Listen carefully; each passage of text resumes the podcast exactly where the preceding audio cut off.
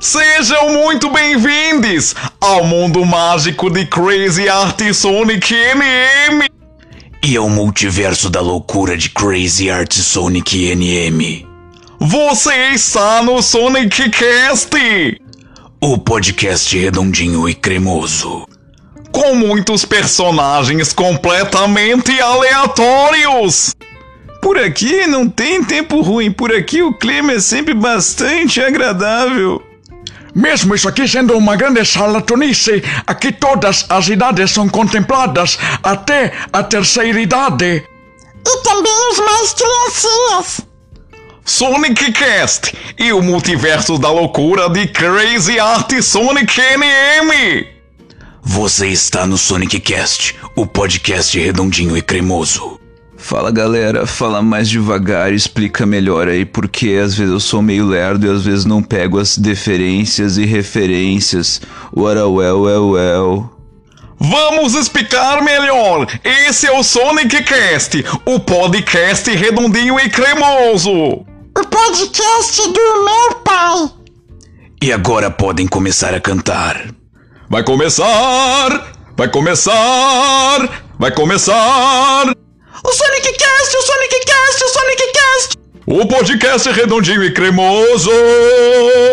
O Sonic Cast, o Sonic Cast, o Sonic Cast! O podcast redondinho e cremoso! O Sonic Cast, o Sonic Cast, o Sonic Cast! O podcast redondinho e cremoso! E com vocês, o maior apresentador de todo o Brasil! Loucura, loucura, incrível estar aqui de volta como apresentador deste programa que saí lá do domingo e agora chegando aqui para dominar toda a podosfera. Não, não, não é você, saia daí. Vou tentar de novo. E com vocês, o maior apresentador de todo o Brasil. Ma, ma, ma, ma, oi, ma, ma, mas que coisa! Mas muito boa noite, moças e rapazes, senhoras, senhores, meninas, meninos e meninas. Eu estou chegando aqui no nosso grupo SBT Sonic Brasileiro Trilouco. Ma, ma, mas que coisa! Eu estou chegando e agora vou falar Ai meu Deus, não está funcionando! Tente você agora, locutor da voz sinistra! Eu não aguento mais ficar tentando! E com vocês, o maior nome da podosfera mundial. Vem ele, com todas as suas loucuras. Chega mais, Sonic NM. Toca a trilha logo, porra.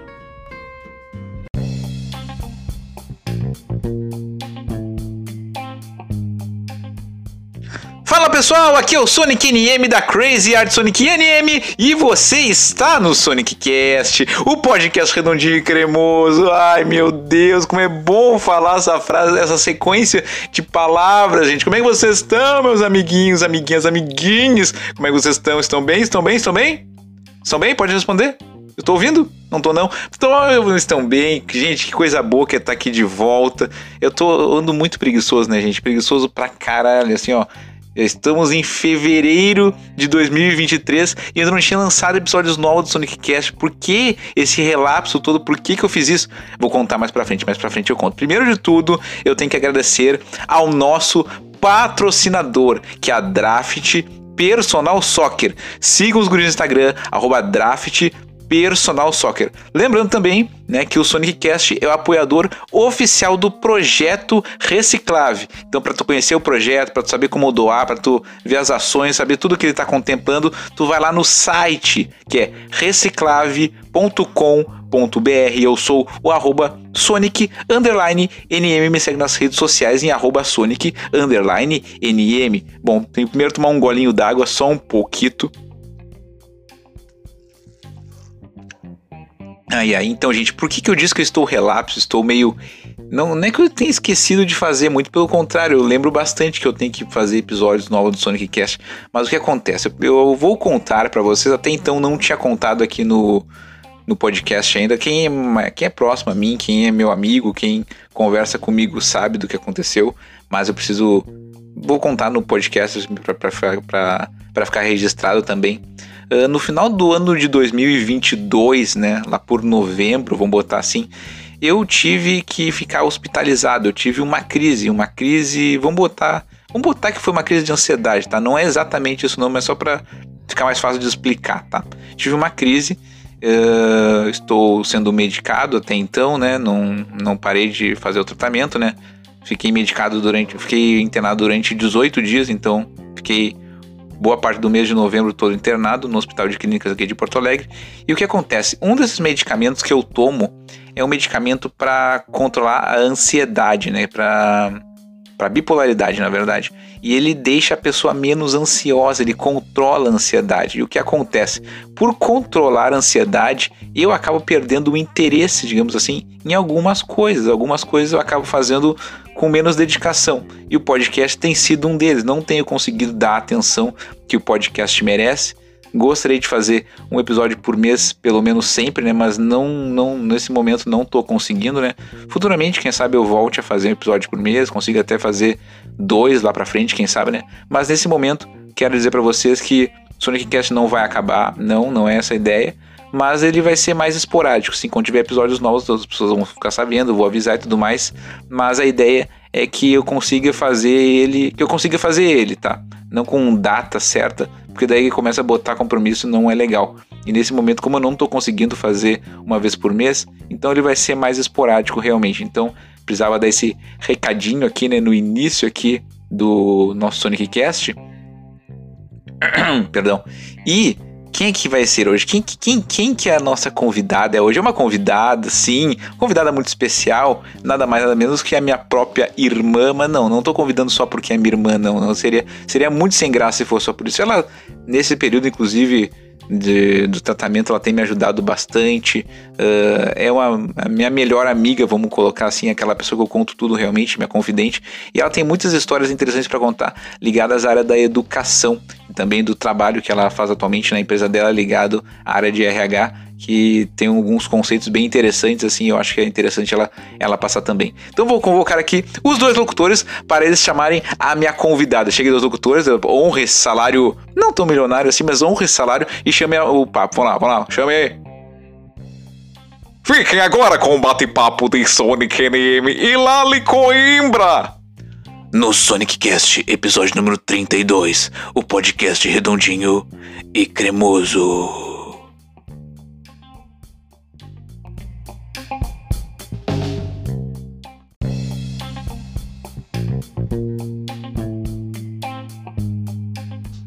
Bom, vamos começar. Tu sabe que a gente sempre começa cantando. Eu pensei em começar cantando uma música que tu vai cantar junto comigo. Eu vou cantar e tu vem junto. Meu Pode Deus. ser É assim, ó.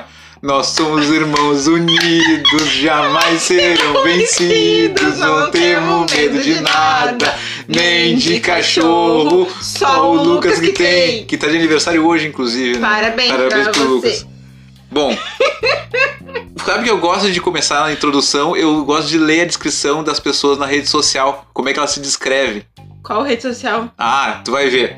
Meu diz, Deus, eu diz assim, ó: administração, gestão de pessoas, psicopedagogia, Sol em Escorpião, mãe da Loli do Todd, coraçãozinho do Sartori e o mais que eu não entendi é cupom Live Up, Larissa.zapelão 1. Que cupom é esse? Do que, que ah, trata cupom isso? Live Up. Live Up é um aplicativo de pedir comida saudável. Então, se alguém quiser pedir comida saudável e quiser ter 15% de desconto na primeira compra, pode usar esse cupom e eu ganho cashback de retorno. Então, usem meu cupom. É um, é um serviço, é um serviço, que loucura. Bom, Larissa, assim, ó. Pra explicar, estamos aqui hoje com Larissa Coimbra Zapelão, Lali Coimbra Z, nada mais que a minha irmã, entre outras peripécias mais. Mas na verdade, porque o motivo de estar aqui é um motivo importante, pelo menos pra mim, tá? Vou dizer assim agora, eu falando assim, tens me ajudado muito nesse novo momento, nessa nova fase, pós situações e remédios e blá. Então, pra mim era muito importante que tu tivesse aqui hoje no Sonic Cast. Então, saiba que é um dos motivos de tu estares aqui. Mas, como tu é minha irmã, muita coisa da nossa infância a gente fez junto e peripécias, assim. Queria tu pensar assim, puxasse pela memória alguma coisa da nossa infância assim, que seria interessante a gente conversar ou contar. Aquelas coisas bizarras e engraçadas, assim, sabe? Eu acho que a coisa mais legal e não legal que a gente fez foi quando a gente. A gente sempre gostou de gravar muita coisa, tipo, de fazer. A gente é velho, né? Então a gente gravava fitas cassete, né? Tipo isso Pra que nós estamos fazendo agora, É, só que Pra quem não 90, sabe, anos Pra 90. quem não sabe o que é fita cassete, é aquelas fitas pequenininha que tu, tu colocava pra ouvir música ou gravar música. Rebobinava com uma rebobinava caneta. com uma caneta.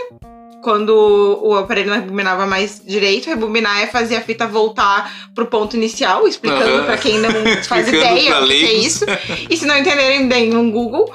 Ah, mas a gente gravou, gostava de gravar, fazer episódios. E aí a gente usava vários efeitos especiais. A gente pegava uma um troço de raio-x pra fazer o trovão. Um a gente pegava o pianinho do nosso irmão pra fazer a parte do drama. A gente pegava aqueles telefone que fazia barulhinho fake, os celulares tijolão pra fazer as coisas. E a gente sempre gostava de gravar. A gente ganhava fitas do nosso, do nosso pai e da nossa mãe pra gravar. Às vezes, ah, essa aqui vocês podem gravar não sei quantas vezes. E aí nosso estoque de fitas acabou. E aí a gente foi procurar umas fitas assim, que tinha umas coisas aleatórias. E a gente achou só uma música na, na fita. Tipo, não tinha nada escrito na embalagem. Tipo, não parecia ser um CD de ninguém. Tinha só uma música. E aí eu lembro que tu pegou e falou assim: Ah, vamos gravar nesse aqui que tem só uma música estranha. Essa música chata Essa aqui. música chata, não sei o quê. Aí a gente gravou, fez um episódio com vários negócios, tá? fez a nossa rádio e tal. E a gente chegou tri feliz na sala pra mostrar a nossa gravação. E a primeira pergunta. Mostrar pro pai. Mostrar pro pai, pro nosso pai. E a primeira pergunta do pai foi: Onde que vocês gravaram isso? Acho que ele já tava prevendo quando ele viu a fita na mão, sei lá, não lembro direito. E aí ele pegou e falou. Aí a gente pegou e falou: Ah, tu falou assim, ah, numa, numa fita que só tinha a música. Dum, dum, dum, dum, sabe? Cantou a música lá, fez Aí, um barulho. essa e aí, fita do essa Cristóvão fita Colombo." é a música do Cristóvão Colombo. Essa música eu demorei não sei quanto tempo pra achar alguém que tinha o CD, porque na época não tinha esse negócio de baixar fácil, lá. Até tinha, mas a gente não tinha condição de baixar fácil, então. Não era todo aí mundo não que era tinha, todo mundo que computador. tinha e tal, a gente não tinha computador. E aí o pai ficou louco, porque tipo, a gente gravou em cima do negócio que ele pediu pra um, um conhecido de um amigo dele baixar a música pra gravar e não sei o que. Aí a gente ficou de castigo, porque a gente gravou em cima desse negócio. E eu acho que, tipo, de todos os episódios que a gente gravou, talvez esse tenha sido o mais emblemático das coisas que a gente fez de, de merda. Porque. Desculpa falar palavrão. Mas porque. Aqui pode, aqui tá Ah, tá bom. Ah, porque foi muito engraçado que a gente foi muito feliz contar que a gente tinha feito uma gravação num jornal, sei lá o que a gente tinha feito, e a gente ficou de castigo depois do que a gente Era o. Sonic Cast raiz, digamos assim. É, é, não era nada Nutella, assim, a gente, a gente pegava, sei lá, uns papel, amassava pra dar barulho de coisa. Era tipo um programa de rádio que a gente fazia. é. E aí, normalmente a gente fazia isso quando tava chovendo também, tipo, que Sim. tá hoje, assim. Quando tava chovendo, que não podia ser do, do apartamento pra brincar e tal, a gente tinha que ficar inventando um monte de coisa. A gente, isso é uma coisa que eu achava legal. Crianças criativas É. anos 90, né? É assim. Outra que eu lembro que é clássica também, mas aí é uma, uma estripulia minha, mas eu queria a versão tua. De uma vez que alguém, no caso eu e tu, ficamos sozinhos em casa, eu falei assim: vamos ver o que acontece botar fogo num negócio Ah, aqui. isso foi bem não legal também, na verdade, né? Porque o Lucas tava com pneumonia. E aí. Sério que teve isso? Sim, eu lembro exatamente desse episódio, porque foi bem emblemático. O Lucas tava com. A gente tinha passado por uma série de doenças, na verdade, na sequência. A gente teve catapora, depois a gente teve cachumba, e aí no meio disso o Lucas era muito pequeno. E eu acho que ele tava com pneumonia, ou alguma. Ou era uma gripe muito forte, sabe? Ele tava com alguma coisa que a mãe e o pai iam levar ele no hospital. E aí não tinha com quem nós ficar. Tipo, porque a gente morava no prédio não tinha parente pre- perto, assim. E eu acho que tu tinha uns 13 anos, eu tinha uns 8. E aí a mãe falou assim: nós vamos, tipo, vamos rápido e pediu pra dona Mary, que era uma vizinha nossa, tipo, dar uma cuidada se ela visse barulho, alguma coisa assim. A gente precisasse alguma coisa e ali falar com ela. E aí a gente ficou só nós dois em casa por um período de tempo que não foi muito grande. Deve ter sido, sei lá, um- umas duas horas. Mas foi tempo suficiente de, tipo, o pai ou a mãe, não lembro qual deles saiu, botar o pé fora de casa e tu, tipo, ai, vamos fazer alguma coisa. Tem uma a ideia gente- mirabolante. tem uma ideia mirabolante, fazer alguma coisa que a gente nunca pode fazer e tal. O que, que vai acontecer se a gente pegar uma tampinha, acho que queimar no fogão? Era uma coisa nesse sentido. Se derreteu um negócio de plástico no fogão, grudou, a, a mãe e o pai chegaram, botou a gente de castigo, obviamente, novamente. E aí falaram, pô, era pra tu ficar cuidando da tua irmã e tu fez isso, ela é pequena. E eu falei pra tu não fazer, e tu falava, não, mas vamos fazer. Eu falava, eu vou contar pra mãe quando ela chegar. E Não, obviamente. teve uma história que ele perguntou assim: quem que fez isso? Daí eu falei que tinha sido tu. Ah, é verdade. Daí, não, não é impossível. Eles bem assim: é, não é isso- impossível isso ter sido. Eles eu, não eu peguei e falei assim. Eu, Eles eu mesmos já sabiam que era impossível. Ele falou quem fez, e aí tu falou que foi, fui eu, né? Que foi nós. E aí ele falou, impossível, senhora Larissa. E eu tava toda cagada. Eu, eu não queria. Aí eu comecei a chorar. aí eles te botaram de castigo. É isso mesmo, agora eu lembrei. É que eu fiquei um pouco demoriada depois que eu tive dengue ano passado, eu acho, e Ah. Covid alguma outra. Eu não tenho tanta memória de algumas coisas com detalhes. Mas é verdade, eu meio chorei porque eu, eu tinha medo de fazer as artes. E aí tu fazia arte e queria botar no Ah, meu, palpitinho. meu junto. Aham. E eu, obviamente, não queria botar fogo na casa, porque eu tinha 8 anos de idade, eu tinha medo. Assim como o Lucas, quando começou a escrever as letras, escrevia na parede e falava que era eu. Tipo, eu já escrevia tri bem e ele escrevia Ele, na parede. ele fez isso? Aham, ele começou a aprender as letras. Ou foi tu que escreveu as letras? Ah, isso eu já não sei. Não. Eu acho essa que foi o essa Lucas. parte eu não me lembro. Acho que foi o Lucas. Ele começou a aprender as letras, escreveu na parede. E aí ele botou um L muito torto. E ele falou, ah, mana. E aí, tipo, óbvio que não era eu que escrevi direitinho e tal, fazia bonitinho. Que filho da mãe. E eu era sempre a coitada, porque eu era medrosa quando era criança. Hoje em dia eu não sou mais. Tá, tu era coitada, porém, tu foste sempre uma menina assim muito estudiosa ou mais ou aplicada em questões de escolares, isso assim, sempre despertou muito cedo. Me conta um pouquinho essa tua parte, vamos botar assim, Larissa Colégio eh, aplicadas e notas altas, por exemplo, que tu possa lembrar assim. Ah, eu sempre fui uma pessoa muito estudiosa, assim, eu- até hoje eu gosto muito de estudar, eu acho que o estudo é tudo na vida da pessoa. Ca- Obviamente, cada um tem uma cabeça, né? Estuda o quanto quer, se aplica o quanto quer. Tem gente que faz faculdade por fazer, enfim. Mas eu sempre gostei muito de estudar, assim. Eu era uma, uma criança que minha mãe precisava pedir pra eu parar de estudar e brincar. Vai ver TV, vai brincar de boneca. Para estudar um pouco. Tipo, para de larga os cadernos e tal, mas é uma coisa que era muito minha, desde que eu era muito pequena, assim. Acho que isso é, é da minha pessoa, mas também acho que tem muito da forma com que o estudo entrou na minha vida. Eu, eu lembro que quando a gente era criança, a gente morava, pra quem não sabe, a gente morou em Santa Catarina, e o meu primeiro colégio foi em Santa Catarina, e lá no o colégio municipal, ele é muito ah, mais pra frente do que, por exemplo, o colégio municipal aqui no Rio Grande do Sul. Então, em Santa Catarina, o colégio municipal, no Jardim Mas tu pra frente tu diz de grau de avançado assim, de estudo. de- pelo menos, né, o colégio que a gente estudava, que era Maria Luísa de Mello.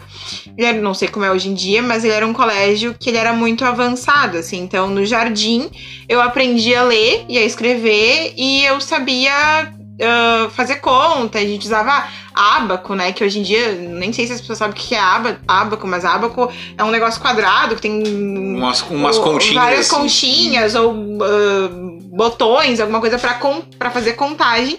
E isso as crianças faziam com 5 anos de idade. Então eu aprendi a ler e escrever antes de fazer 6 anos, né? Então eu vim de Santa Catarina sabendo ler e escrever e a gente veio no meio do ano. Então eu lembro que pra mim, assim, na infância, assim, isso foi bem marcante, porque eu lembro que eu cheguei no jardim aqui e aí a gente chegou no meio do ano, assim, aquela coisa de ter que transferir pra colégio e tudo mais. E aí a mãe conseguiu a vaga num colégio, que é o Medianeira, que eu acabei me formando ali no ensino fundamental e tu estudou, o mano estudou ali Sim. também. E aí eu lembro que eu cheguei no colégio e fui pro jardim. E aí eles queriam, inclusive, me botar no jardim A, porque eu era um ano adiantada. Porque eu fazia aniversário só em novembro. E aí minha mãe falou: não, mas ela já sabe ler, escrever e tal. Teoricamente deveria estar aí pra primeira, mas fizeram eu fazer o jardim B. E aí, quando eu cheguei, eles estavam aprendendo A e O. E eu fiquei muito chocada, porque Sim, eu sabendo ler e escrever eu, eu lembro que eu cheguei pra minha professora, vocês não sabem ler? Foi a primeira frase que eu falei no colégio, foi essa. E ela falou, não, a gente tá aprendendo as vogais. E eu fiquei, meu Deus, que droga. O que, que eu vou fazer Eu nessa não, sei- aula? eu, não, eu não lembro exatamente qual é o que, que eu pensei na época, não, obviamente, porque eu tinha 5 anos de idade.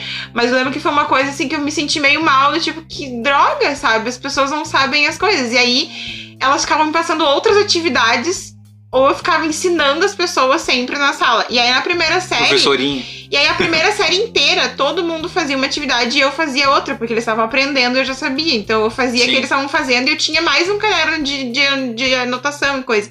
Então a minha. Eu sempre fui muito à frente da minha turma, mas eu acho que isso muito por conta do meu ensino de base, assim, que foi muito avançado e eu era muito pequena.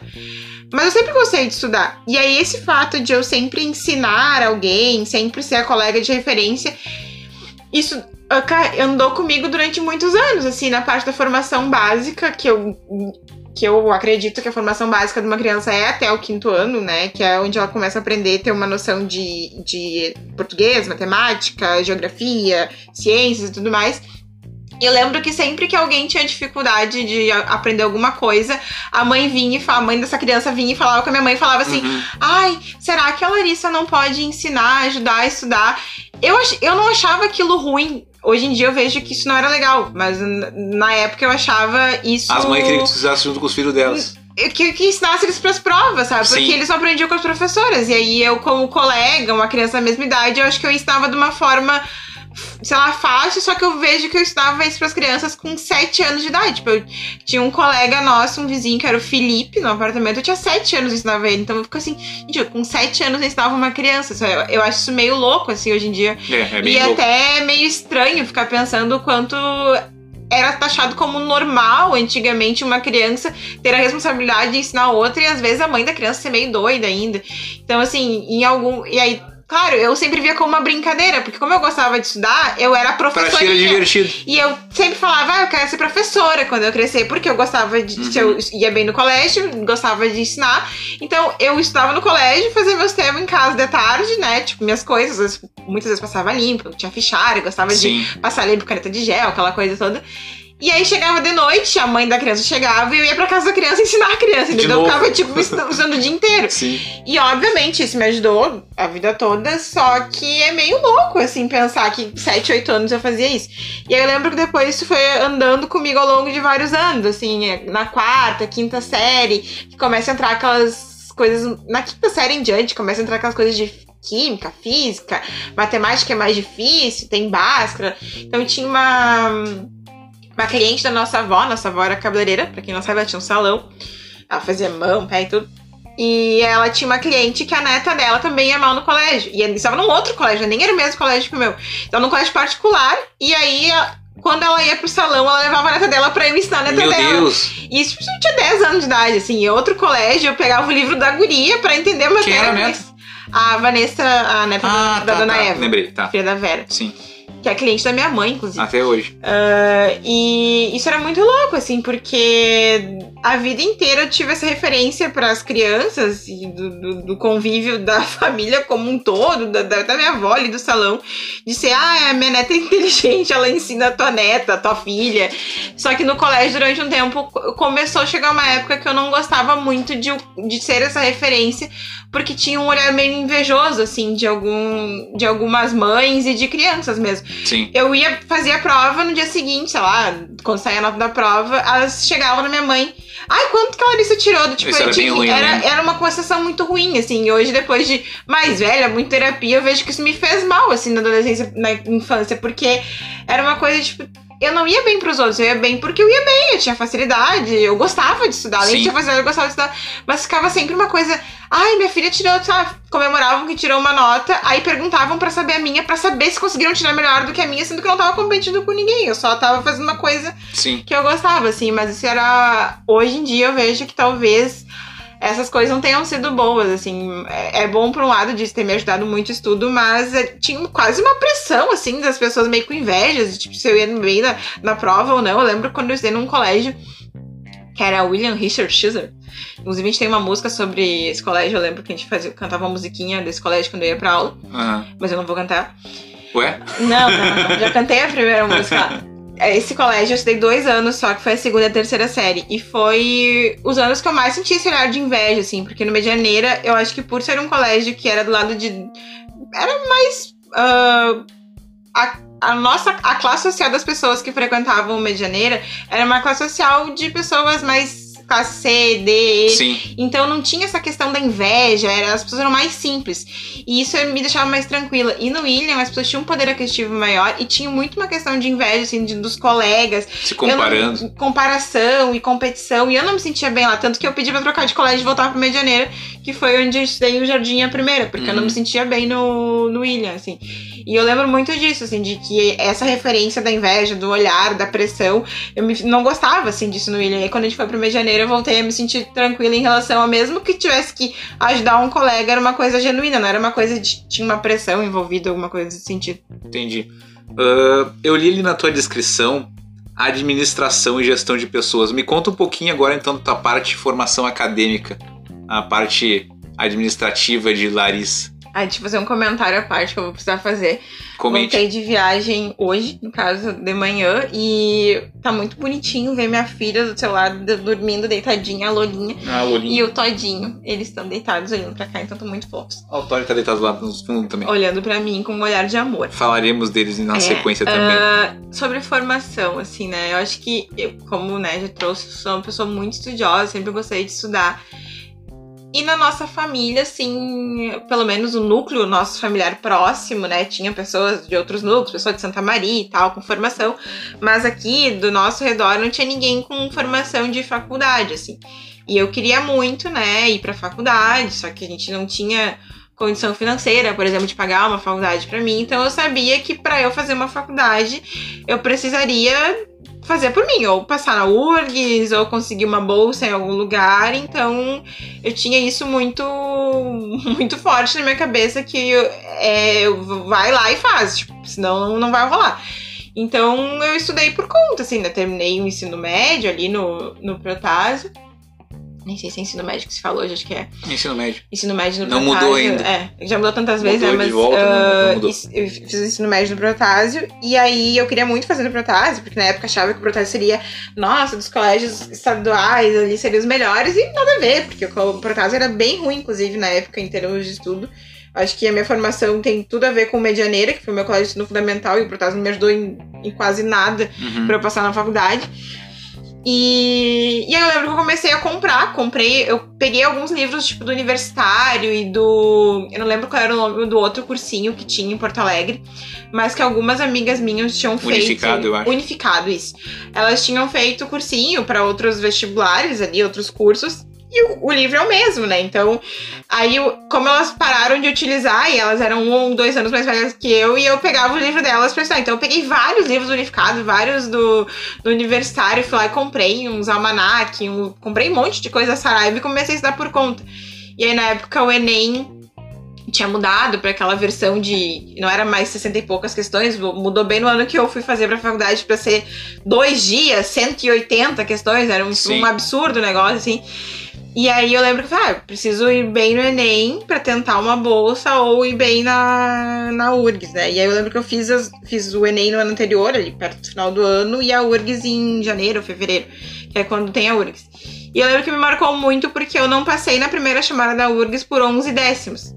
Nossa. E aí eu fiquei, tipo, muito brava, assim. Falei, nossa, que droga, não passei por 11 10 e tal. Então, a coisa, de frustração, assim, que... Aí eu... Só que, obviamente, com a minha nota eu conseguiria entrar na segunda chamada do meio do ano. Só que aquela coisa, ah, tem que ver se tem desistência ou não. E eu fiquei muito chateada com aquilo. E aí eu peguei e fui falar com a minha mãe e eu me inscrevi no universitário pra fazer a partir de março o cursinho. Só que quando saiu a URG, saiu, sei lá, no começo de fevereiro, não lembro direito. Dez dias depois saiu a nota do Enem. E aí, quando saiu a nota do Enem, eu vi que minha nota foi muito boa. E eu tirei, sei lá, 900 na redação e minha nota geral foi quase 800. Então, a minha nota eu conseguiria bolsa provavelmente em qualquer faculdade que eu tentasse pro meu curso, que foi administração. E aí, eu tentei me aplicar na PUC lá, coloquei na PUC, coloquei na, na Unicinos, eu acho, e na Ubra, que eram as três ali melhores das particulares.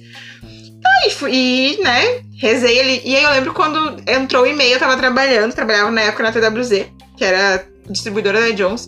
Tava trabalhando, entrou um e-mail assim da, do ProUni lá. Você foi contemplado. Aí, tipo, é resultado do ProUni. Eu lembro que eu acessei, você foi contemplado com 100% de bolsa na PUC. Eu sei que na hora eu comecei a gritar no serviço, tipo, meu chefe, não, vai embora, pega, vai, faz o que tu precisa fazer, tipo, que eu lembrava que tipo, tinha dois dias, pra, era um negócio assim, saiu o resultado, Tinha mas tu tinha né? dois dias, três no máximo, pra entregar as documentações pra poderem aprovar a tua bolsa não. Então, Sim. eles pediam um documento da, até da tua alma, assim, da tua avó, do teu papagaio, do Sim. periquito, de tudo. E aí eu consegui entrar na PUC. E eu lembro que quando saiu no meio do ano, eu entraria na segunda chamada da URGS. E aí eu, foi uma coisa que eu fiquei muito na minha cabeça, que eu fiquei muito frustrada com o resultado da URGS por uns décimos. Fui lá precocemente, me inscrevi no universitário pra fazer um cursinho, que depois eu fui lá e cancelei a matrícula, Nem porque precisou. não precisou. Porque dez dias depois saiu o resultado da PUC, assim, e aí a PUC foi a minha escola de vida, assim. Eu fiz administração na PUC, entrei em 2011, me formei, encerrei em 2014, ali me formei em janeiro de 2015. E a PUC foi, eu acho que o lugar que fez eu amadurecer enquanto pessoa, conhecer um outro mundo, porque eu acho que por a gente viver numa classe social né, mais simples, a gente, eu não tinha acesso a algumas coisas, né, alguns recursos, algumas questões, não tinha algumas visões, e aí eu comecei a, a conhecer novas pessoas, novos ambientes, entender que eu queria uh, mais para minha vida, né, e eu queria buscar outras coisas. E eu comecei a ter mais maturidade em relação ao que eu queria fazer, ao que, ao que eu queria estudar, porque eu tinha muito na minha cabeça quando criança, ah, eu quero ser professora. Mas não é porque eu queria ser professora, é porque eu gostava de estudar. Então, na minha cabeça, quando criança ser professora, é trabalhar com estudo ali, né? Ler, ter aquela coisa dos livros e tudo mais. E aí eu fui pra faculdade e comecei a entender que, ah, eu não preciso ser professora de colégio. Aí na minha faculdade eu queria muito ser professora de faculdade. Aí quando eu fui fazer a faculdade, eu pensei, não, não quero ser professora de faculdade, porque. não é isso. Não mesmo. é bem isso. Coitados professores. É, é, meio, meio sacrificante, assim. Mas eu queria trabalhar com isso. Então acho que a faculdade me começou a, a abrir esse olhar. te desperta assim. coisas. Sim, eu sou uma pessoa que eu tenho certeza que eu vou ter, sei lá, se eu morrer com 100 anos, eu vou estar estudando, independente de ser uma formação ou não, eu vou estar lendo, estudando. Mas eu lembro que na PUC, assim, eu entrei, na época que eu entrei na PUC, uh, eu trabalhava na área financeira, assim, administrativa e financeira da empresa, na, na, na Johnson. E aí. Mas eu não curtia muito aquela parte de números, mas eu era muito boa naquilo. Porque eu sempre fui muito boa em matemática, só que não era o que eu gostava. E aí, fazendo, quando eu entrei na ADM, eu achava que eu ia ir pra área financeira de administração. Contabilidade, administração financeira, matemática financeira. Começou a ter essas cadeiras, eu ia muito bem nessas cadeiras, só que eu falei, tipo, eu vou bem, mas não é o que eu gosto de fazer. E eu comecei a conhecer as cadeiras de gestão de pessoas, as cadeiras voltadas para o RH, voltada né, para o desenvolvimento das pessoas. Eu falei, hum, eu acho que essa é a linha que, que eu curto mais, assim. Sim. E aí, depois que eu terminei a faculdade ali na PUC, eu acabei indo fazer a especialização em gestão de pessoas exatamente por isso, sim, porque se a, por ser a área que eu mais me identifiquei dentro da, da faculdade, assim, porque aí eu entendi que é essa área que trabalha o desenvolvimento das pessoas, que aí não necessariamente precisaria ser professora, mas eu poderia trabalhar o desenvolvimento das pessoas dentro de uma empresa, né, sem uh, ser professora ou de uma faculdade ou, né, de um colégio. Sobre gestão de pessoas, eu deixei até uma perguntinha separada aqui, que é assim, ó. Tu trabalha com RH, faz cadastro? Que trouxa. Esse ano, né, teve uma situação. Uh, não vou expor a pessoa, que talvez a pessoa escute, né? Sei lá, enfim, através de outras pessoas. Mas tava com meu marido, né, numa situação assim, com um grupo de pessoas. E aí falando, né, sobre as questões de como mudou o mercado de trabalho por conta da, da pandemia, né, e tudo mais. E aí, lá pelas tantas eu falei que eu trabalhava, tipo, no RH de uma empresa, na área de pessoas e tal. E aí a pessoa falou assim: ah, mas como é que tu trabalha home office? Se tu faz, tipo, tu faz cadastro, mas como é que o RH trabalha? E eu falei assim: mas não faço cadastro. E aí eu fiquei aquilo na minha a pessoa cabeça. ligou tipo assim, RH a fazer cadastro. Aí, é, aí a- o raciocínio que a pessoa teve foi assim, ah, quem trabalha no RH faz cadastro. Então, Na cabeça dela, sei lá, o RH é só o departamento pessoal que faz o cadastro dos colaboradores. E na verdade. Cadastra eu- currículos, né? É, cadastra currículo, sei lá, e hoje, na verdade, as empresas nem chamam mais de RH, né? Normalmente é área de gestão de pessoas, ou pessoas de gestão, pessoas e cultura, né? Então tem outros nomes porque hoje a área de pessoas dentro de uma organização, eh, obviamente, podem achar que eu tô puxando brasa porque é a área que eu trabalho, mas é a área mais importante da empresa. Porque é a área que lida com a estratégia da empresa, que tem que se articular com todo mundo, que é a área que contrata as pessoas, que cadastra, sim, vai ter cadastro em algum momento, que vai controlar todos os benefícios das pessoas, que vai cuidar do plano de saúde, vai cuidar da, da parte do bem-estar, da saúde mental dos colaboradores e da parte do desenvolvimento, porque é, é irreal achar que um colaborador ele entra pronto. Ele tem o estudo, né? Tem a formação acadêmica, tem cursos que ele fez, mas isso são coisas ah, genéricas, vamos, dizer assim, né? Obviamente algumas mais específicas, mas não específicas para aquela empresa. Então, quando tu entra numa organização, tu precisa que, que exista dentro da organização uma área que cuide do desenvolvimento das pessoas. Quais são os cursos, quais as formações, quais as noções básicas que as pessoas precisam ter, como que as pessoas têm que ser recebidas, como que tu acultura um colaborador, porque senão tu tu vai ter cada vez mais um turnover, uma rotatividade de pessoas cada vez maior, e tu nunca vai saber por quê, porque aquilo ali. Aí tu assim, ah, eu não sei porque as pessoas saem daqui, por que tu não desenvolve aquele colaborador? Porque, ah, aquele colaborador foi para uma outra empresa, ah, eu não sei por que ele foi para lá. Ah, a empresa que ele foi cuida da saúde mental, do bem-estar, tem plano de saúde, tem área de desenvolvimento. Tem toda uma preocupação. Tem toda uma preocupação, tem uma tem uma universidade corporativa, oferece cursos, oferece possibilidades da pessoa se desenvolver não só para a empresa, mas para E não faça o cadastro. É, e não faça o cadastro, né? E eu acho que isso é uma mentalidade que é, talvez os mais antigos, assim, né? E não generalizando, obviamente, porque eu acho que as pessoas com mais idade, outras gerações, cada vez mais têm se atualizado, assim.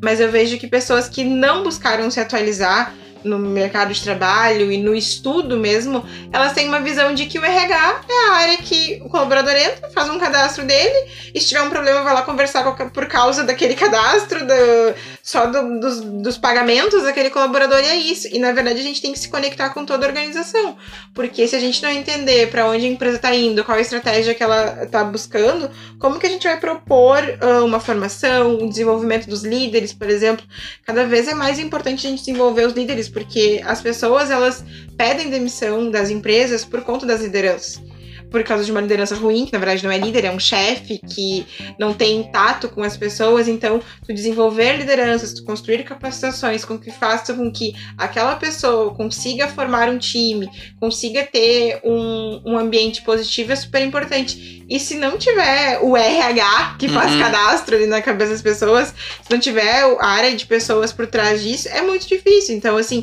inclusive a minha formação em gestão de pessoas, quando eu fiz a formação, eu enxergava, tinha muito esse olhar que eu já tentei avaliar assim, qual é o meu propósito de vida algumas vezes.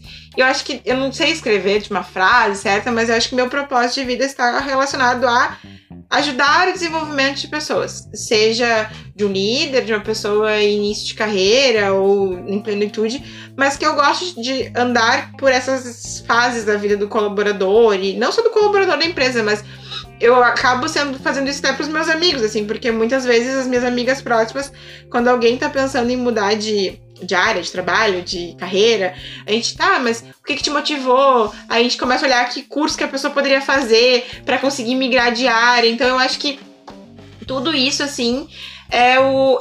tá meio conectado hoje, assim, o meu trabalho com a minha formação. Tá, graças a Deus eu consigo eh, estar trabalhando no que eu busquei me formar, né? é, que eu busquei me formar, porque eu acho que durante a gente tem algumas fases, né? A gente começa quando tu vem de classe social que tu precisa trabalhar para né, ter a comida na mesa, tu primeiro trabalha porque tu precisa. Então tu trabalha onde onde surge o emprego. Aí depois tu começa, tá, dentro das possibilidades, essa aqui é um pouco menos pior, aí tu vai pros menos pior. Sim. Aí tu acha um lugar legal, tu começa a se destacar e tu começa a ter oportunidades.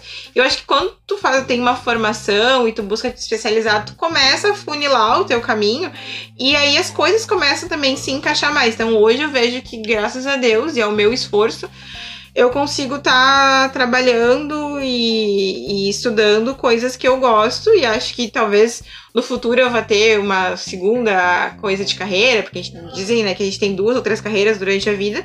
Eu acho que eu tô na primeira que eu escolhi, uh, mas que é uma que eu estou bem feliz, assim, porque eu acho que são várias etapas. Por mais que eu esteja na carreira que eu escolhi, eu acho que ainda tenho muito para aprender e para poder colaborar, no, seja no ambiente que eu trabalho ou em ambientes futuros. Mas eu acho que é uma coisa muito legal, assim, e que é uma coisa que eu cada vez mais gostaria que as pessoas uh, desmistificassem, que o RH é só aquela área que recruta pessoas e faz cadastro, e que na verdade isso é uma das pontas muito importantes que existe no RH, mas que tem outros vários braços também importantes, como a gestão do desempenho dos colaboradores, né? Porque não adianta tu treinar e as pessoas não terem um bom desempenho, tu tem que medir se aquilo dando certo ou não, tu medir o clima, se ele é positivo, então acho que tem muitas coisas. E me incomoda quando alguém fala, ah, mas tu faz cadastro porque tu vê é assim, que é um desconhecimento que. E não é culpa da pessoa, mas porque a gente tem muito ainda uh, em termos de, de, Brasil, assim, de instituir isso na cabeça das, das pessoas e ensinar, porque a gente, infelizmente, tem uma cultura de que o que a gente aprende no colégio ou na faculdade é o suficiente. Na verdade, antigamente era aquela coisa, ah, se tu não tem uma faculdade tu, tu não, não vai conseguir um trabalho. Aí depois se tu não tem uma pós, não vai conseguir um trabalho. Na verdade, tem que estar sempre estudando, porque as coisas estão se atualizando todos os dias. Se eu parar e quem era área de tecnologia, por exemplo, se a pessoa parar de estudar hoje e ficar um mês parado, ah, já inventaram uma forma de desenvolver, programar diferente. Tem milhares de linhas de formas de programação, códigos, e a pessoa ficou estática. Então, acho que para mim o estudo ele é a base da minha vida, assim, ele acaba acabou guiando várias questões. Acho que o, o meu marido, ele começou a fazer a faculdade dele muito por conta do que a gente conversava. Ele Seu marido, só pra gente pontuar, é o arroba do, do Sartori, tá, gente? É, ele é o... da Draft um, de Personal um dos Software. patrocinadores Desse desse, podcast. podcast. um minutinho que eu vou tomar água. Ah, Vamos fazer junto, ó. Um, dois, três, gole d'água clássico do Sonicast. Pois não. Eu tomo muita água também. Dois. Uh, o meu marido, meu esposo, né, o Dudu Sartori, mais conhecido como Mose, pela minha pessoa. Uh, Mose. a gente se conheceu no trabalho em 2000 e... Ah, sou ruim de data. 2015, mas a gente começou a namorar em 2016. Acho que é isso, espero não ter errado. Uh, e na época a gente trabalhava no Walmart, trabalhava no administrativo, assim como eu. E ele não gostava do que ele fazia. Ele queria trabalhar com esporte e tal. E falava, ah, mas eu nunca tive oportunidade para educação física e tudo mais. Eu lembro que eu falava assim, não, mas isso é fácil. Ah, mas eu tô velho. E eu falava, não, cala a boca, que tá velho, o quê? Tu vai fazer. Então, assim, para mim isso é uma coisa que não importa a idade que a gente tem, a gente tem que fazer o que a gente gosta. E obviamente que uma migração de carreira não é fácil, porque até tu começar a ganhar bem num novo trabalho, começar do zero, não, não, não é assim, né, do dia pra noite, mas eu acho que quando a gente começa a conversar com as pessoas que nos rodeiam e ver possibilidades, tudo é possível. Então, acho que para mim o estudo ele é tudo, assim, a minha formação ele foi tudo na minha vida, assim. Eu acho que se eu não tivesse tido a a minha formação na PUC, não tivesse conseguido fazer com bolsa de 100%, hoje não talvez não tivesse trabalhado no Marte, conhecido o Dudu, não fosse casada, não tivesse a Lola e o Todd. Então acho que muito da minha vida são das ações que eu fiz da minha formação, assim. Na formação foi te gerando outras coisas. Outras coisas, outros ambientes, conhecendo novas pessoas. Tá, falando em formação, a gente falou da infância, falamos do estudo do ensino fundamental ali, os primeiros anos, falamos de faculdade, falamos um pouquinho de vida profissional. E um assunto que eu sempre gosto de colocar quando tem convidado as mul mulheres, que é uma pauta minha que eu coloco assim sempre, que é a questão do machismo. E eu gostaria de te convidar a contar alguma coisa ou a falar sobre, se tu quiser, obviamente, expor o que tu quiser, alguma coisa em ambiente de trabalho já tenha passado, ou talvez em ambiente acadêmico, em época de faculdade, que tu lembra alguma história que aconteceu com alguém, ou contigo, ou alguma coisa que tu gostaria de contar, porque eu acho que é um espaço que a gente pode ter para registrar esse tipo de coisa, que eu acho que é super importante. Eu não vou dizer que eu nunca passei por uma situação, porque obviamente já passei por olhar, por aquela coisa nojenta de homens escrotos e machistas e tudo mais. Eu acho que isso qualquer ambiente de trabalho que a gente trabalha, a gente tem isso. Seja do estágio, primeiro estágio feito até, né, qualquer ambiente de trabalho, a gente tem aquela coisa do, do cara que se acha o gostoso, acha que porque tem um cargo a mais, as pessoas vão achar ele interessante e é um belo bosta, né? Mas eu, graças, graças a Deus, que nunca tive uma situação assim direta, assim, né? De, de assédio, assim, direto à minha pessoa. Já vi colegas tendo, Uh, mas eu sou uma pessoa que eu sempre trouxe muito a minha, meu posicionamento em relação a isso em todos os ambientes que eu estive, seja ambiente de estudo, ambiente de trabalho. Eu sou uma pessoa que eu não tenho medo de me expor, acabo em época de, principalmente em época de política, assim, né? Que a gente tem de eleições. eleições, que a gente tem uh, falas totalmente torpes em relação às candidatas mulheres e uhum. um um ambiente totalmente tóxico e machista, eu acabo sempre me expondo de verdade, porque eu acho que antigamente eu não fazia isso. E eu acho que eu mudei muito a minha forma, porque eu tinha até um receio, eu acho, de, de me pontuar, me expor. Até naquela coisa assim de, ah, vou falar, vou me desgastar, pra quê? Não, a gente tem que se desgastar, a gente tem que falar. E agora, falando isso, eu lembrei de uma situação que não foi. Uh, diretamente de machismo, assim, mas foi uma situação de autoritarismo de querer influenciar minha, meus ideais, assim, que foi uma, uma entrevista de emprego, graças a Deus não virou emprego. Uh, eu fui fazer uma entrevista, não vou dizer o nome da empresa, porque eu acho que não, não é necessário.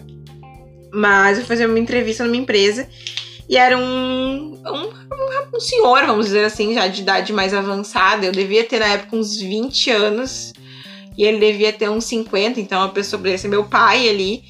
E aí ele tinha um olhar bem nojento, assim, para mim o tempo inteiro, assim. E aí eu, e era uma equipe de muitas mulheres, e ele era o, o chefe, não lembro, acho que era gerente assim, na área, era na área de RH, e isso me assustou bastante, porque o, o gestor de RH, assim, é uma pessoa Sim. meio assediadora, assim, e tu via que ele tinha um olhar bem nojento, assim, pras meninas e tal, e aí quando a menina me chamou pra entrevista, a menina da parte de atração e seleção, era ela e ele, e aí fiquei conversando com os dois, depois ela saiu e ficou ele conversando comigo.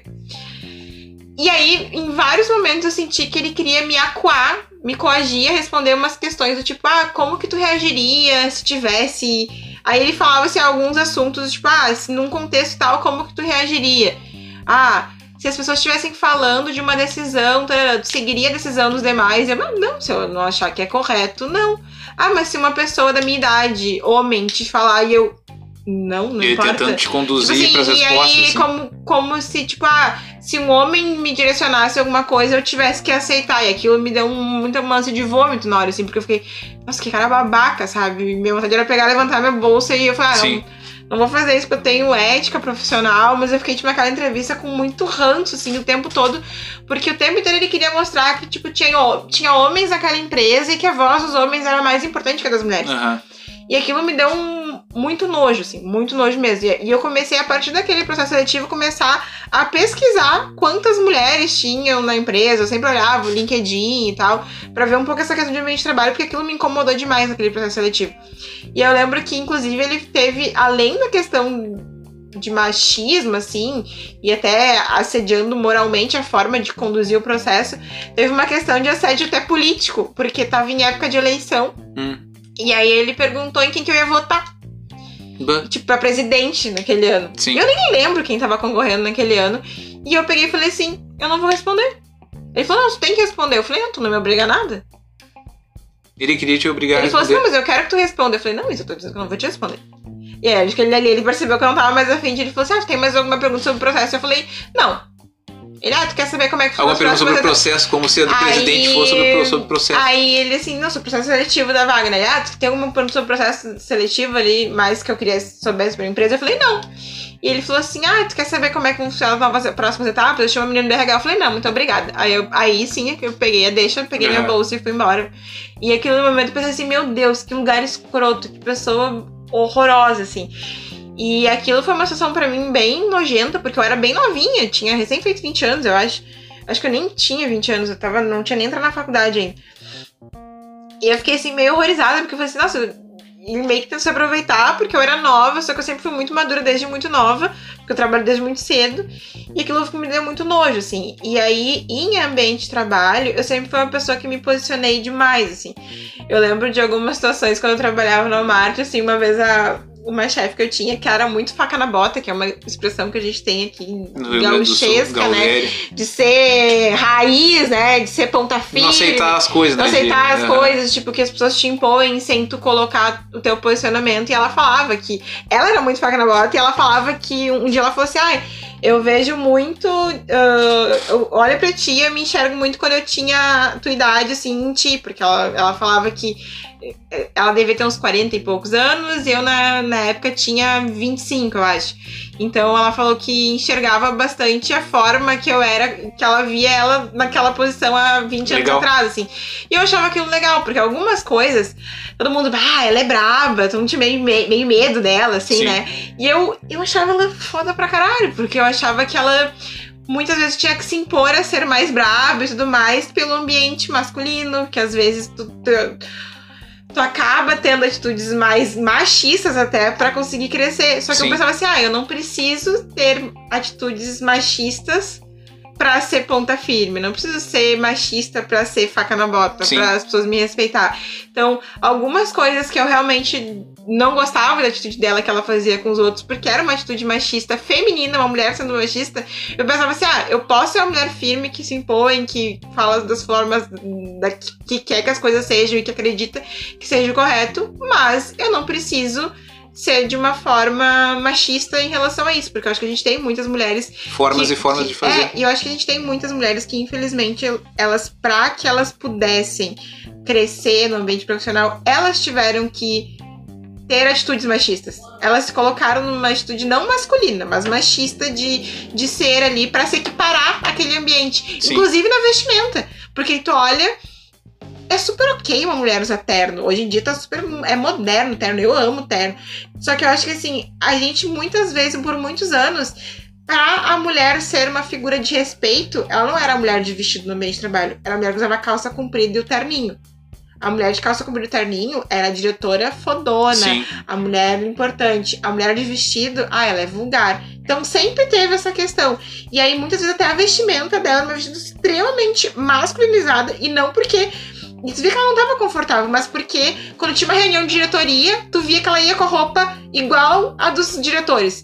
Uhum. Mas quando não tinha de reunião de diretoria, ela tava com uma roupa mais a cara dela. É Tudo tipo assim, ela mudava a personalidade dela pra uma reunião que tem muitos homens adequar. pra se adequar ao mundo machista. Então aquilo me incomodava demais, que não importa a roupa que eu tô, o que importa é o que eu sou. Tanto que assim, eu sou uma pessoa que, cara, eu tenho 32 anos, eu amo rosa, eu amo tiara. Eu não vou me vestir com a pessoa, nossa, aquela mulher passa uma, uma, uma questão imponente, porque ela chega.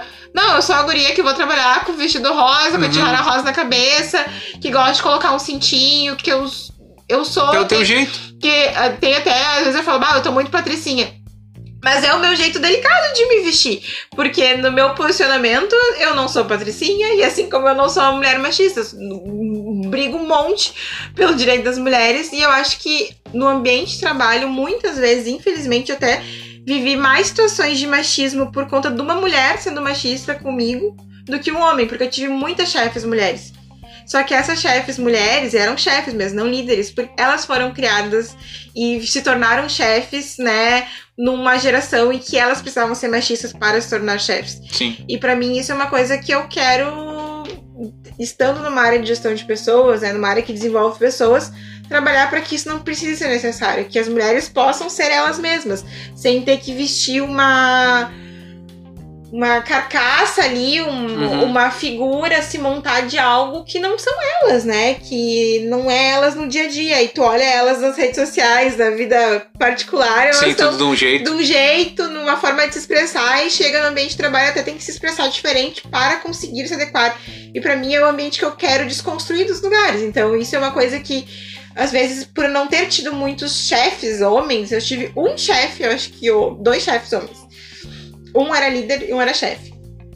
Um foi chefe mesmo, ele era machista, ele era estranho, graças a trabalhei pouco tempo naquele lugar. E um foi o meu primeiro líder, assim, que eu considero líder, que foi o Nathanael, quando eu trabalhava na TWZ. Se um dia ele ouvir isso, Nathanael Pado, ele é um querido. E ele era um guri novo. Então ele tinha, ele, a empresa, ele, o pai dele tinha uma empresa, depois ele criou outra empresa, ali Uhum. a partir da empresa do pai dele. Só que ele era um guri de 30 anos comandando uma empresa. Então ele tinha uma cabeça pro mundo, ele tinha filhos, esposa. Então ele tava já sendo criado dentro de um outro contexto. Então ele, ele me ensinou muita coisa. As minhas primeiras viagens com trabalho para outros estados foi com, com eles. Eu nunca tinha saído de Porto Alegre. Eu viajei para São Paulo, pro Rio com a empresa por conta disso. Então eu comecei a ver outros lugares e com uma liderança masculina e não machista. Assim como em outro momento da minha vida eu tive uma liderança masculina machista, que era um chefe, que não era um líder, mas eu tive poucas referências masculinas como liderança imediata, assim, sempre foram muito mais mulheres, até pela área do RH, né? Que o RH, infelizmente, ele é.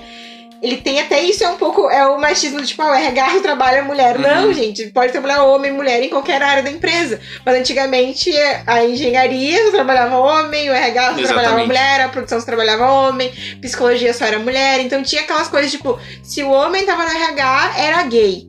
Ah, Aquelas tinha mais tipo, essa. é- é, aí tinha uma homofobia ainda Sim. um outro, outro preconceito. Então, acho que por conta de eu trabalhar sempre no ambiente de pessoas, eu tive muitas lideranças femininas.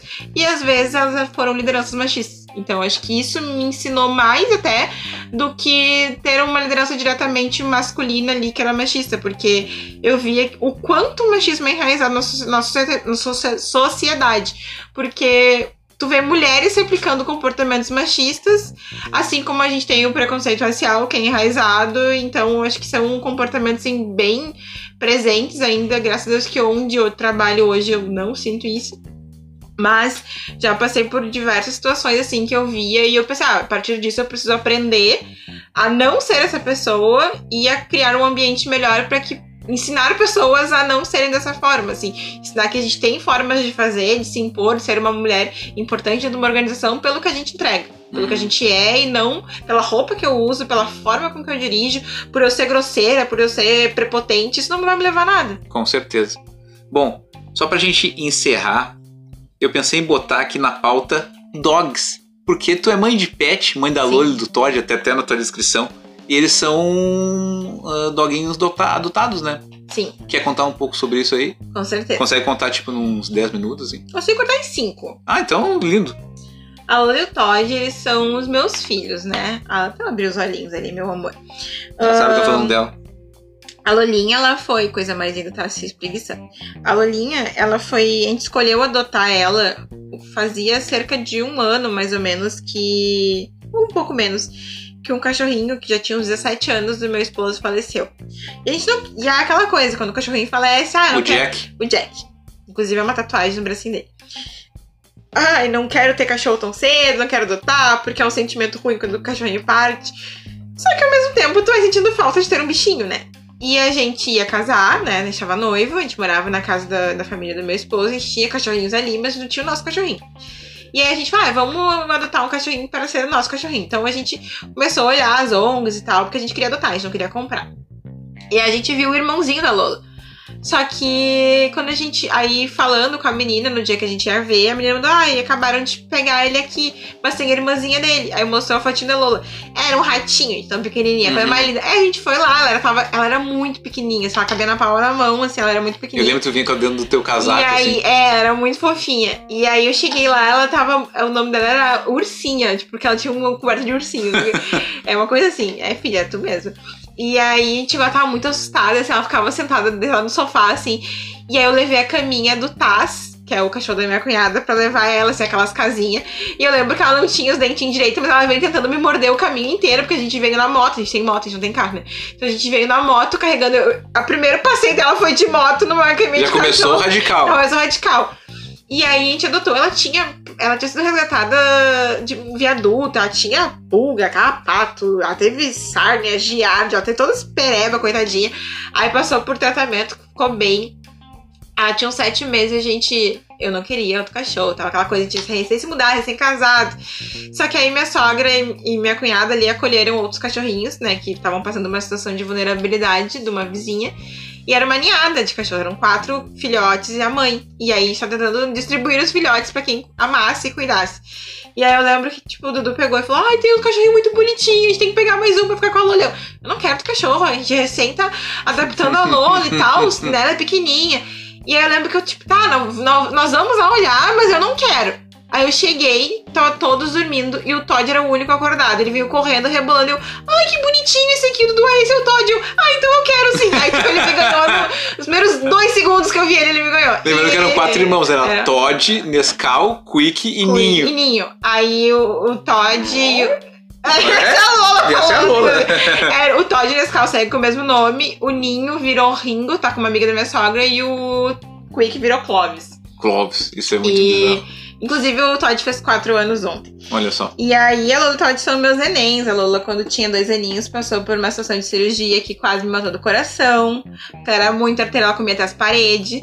Mas a Lola e eles são meus filhos, assim, eu não trato eles como cachorros, trato como filhos. Eles têm plano de saúde, eles têm todo o amor do mundo. Inclusive, né, pra gente viajar, a gente sempre pede que alguém fique com eles. Essa vez foi tu, mano, outra Né? vez foi o nosso padrinho de casamento. Então, Não, eles sempre não. tem al- alguns cuidadores deles quando a gente viaja. Agora, nesse momento, a Lola tá botando a pata em cima da mesa, assim. Ela Sim. quer pegar a pauta. Ela quer pegar a pauta pra participar. Bom, sabe que nós temos uma brincadeira no Sonic Cast que é a hashtag do episódio. Quando tem um convidado, a bronca do convidado. Então, pensa em alguma coisa aí que a gente possa ter conversado ou não, que seja a hashtag do episódio 32 do Sonic Cast. A hashtag vai ser vai lá e faz. Boa. E porque vai lá e faz, tá, galera? Quando eu tava na faculdade, eu e algum, um amigo meu, o Rafael Vicentim, né? Inclusive, ele era um guri muito estudioso também. E eu não sei onde ele tá morando agora, porque ele já viajou um monte. E a vida, né, distancia as pessoas, mas tenho muito carinho por esse menino, um guri muito estudioso. E também veio do nada, assim. Veio da Charlau ali em São Leopoldo. E, e tinha algum lugar que postava vai lá e faz, vai lá e faz. E a gente, eu, ele, mais uma galera, a gente gostava muito de, de colocar essa hashtag nas nossas publicações da faculdade. Porque tudo que a gente conquistou, né, a gente foi por nós. Se a gente não tivesse metido a cara, estudado, tido uma bolsa na faculdade, uh, se aplicado, conseguido um prêmio na faculdade e tudo mais, não teria rolado. Então, eu fui lá e fiz a minha vida acontecer. Eu vou lá e faço até hoje, quando eu quero que alguma coisa mude. Então, acho que essa é uma hashtag que fala sobre a minha trajetória. Assim. Então, se você chegou até aqui no episódio 32 do Sonicast, manda a hashtag. Vai lá e faz. Pronto, hashtag vai lá e faz. Gente, espero que vocês tenham gostado desse episódio? Gostou? Foi de boa? Foi tranquilo? Não, tinha, não ficou muito apavorada para falar? Eu sou meio tímida para falar quando eu não sou brifada, que eu sou uma pessoa meio controladora. Ela quer controlar a pauta, é, quer controlar todos os assuntos. Eu sou uma pessoa que eu gosto de. Eu sou muito precavida, então eu sou muito organizada. Eu prevejo tudo antes, organizo. Tá organizado, eu organizei. E aí eu tava meio insegura, com vergonha, assim, de. Vergonha do irmão. Vergonha, entrevista. Ah, entrevista. É uma entrevista? Entrevista, é. da onde isso aqui é uma entrevista? É uma entrevista isso aqui é um bate-papo descontraído. Vai para o Spotify, cara. Ah, grandes coisas. Eu tava um pouco envergonhada, confesso. Mas aí eu acho que eu fui me soltando porque te falar disso, disso tudo, né? Que é a minha vida. É, e outra, né? Isso aqui é a primeira das vezes, né? Vão ter outras oportunidades, tu vai vir falar mais vezes, porque teve coisas que eu gostaria de ter perguntado que não deu tempo, porque senão ficaria A gente pode fazer demais, o episódio 2, pode... né? Porque eu sou uma pessoa que falo pra pode caramba, ter galera. Pode ter continuação, não tem problema nenhum. Então eu espero que vocês tenham gostado do Sonic Cast. Se você estiver ouvindo esse programa pela manhã, um bom dia. Pela tarde, uma boa tarde. Pela noite, uma boa noite, uma boa madrugada. Um beijo. Pensa uma parte do corpo aí aleatória. Um beijo na ponta do nariz, um que beijo nem cachorrinhos dão. Acabei de quebrar a tua caneta. Um beijo na ponta do seu nariz. E esse foi o Sonic Cast, o podcast redondinho e cremoso. Uhul. Você acabou de ouvir Sonic Cast, o programa do Sonic, com o patrocínio de Draft Personal Soccer, a sua academia de futebol. Sonic Cast, um produto do grupo Crazy Art Sonic NM Entertainment. Aguardamos vocês no próximo episódio.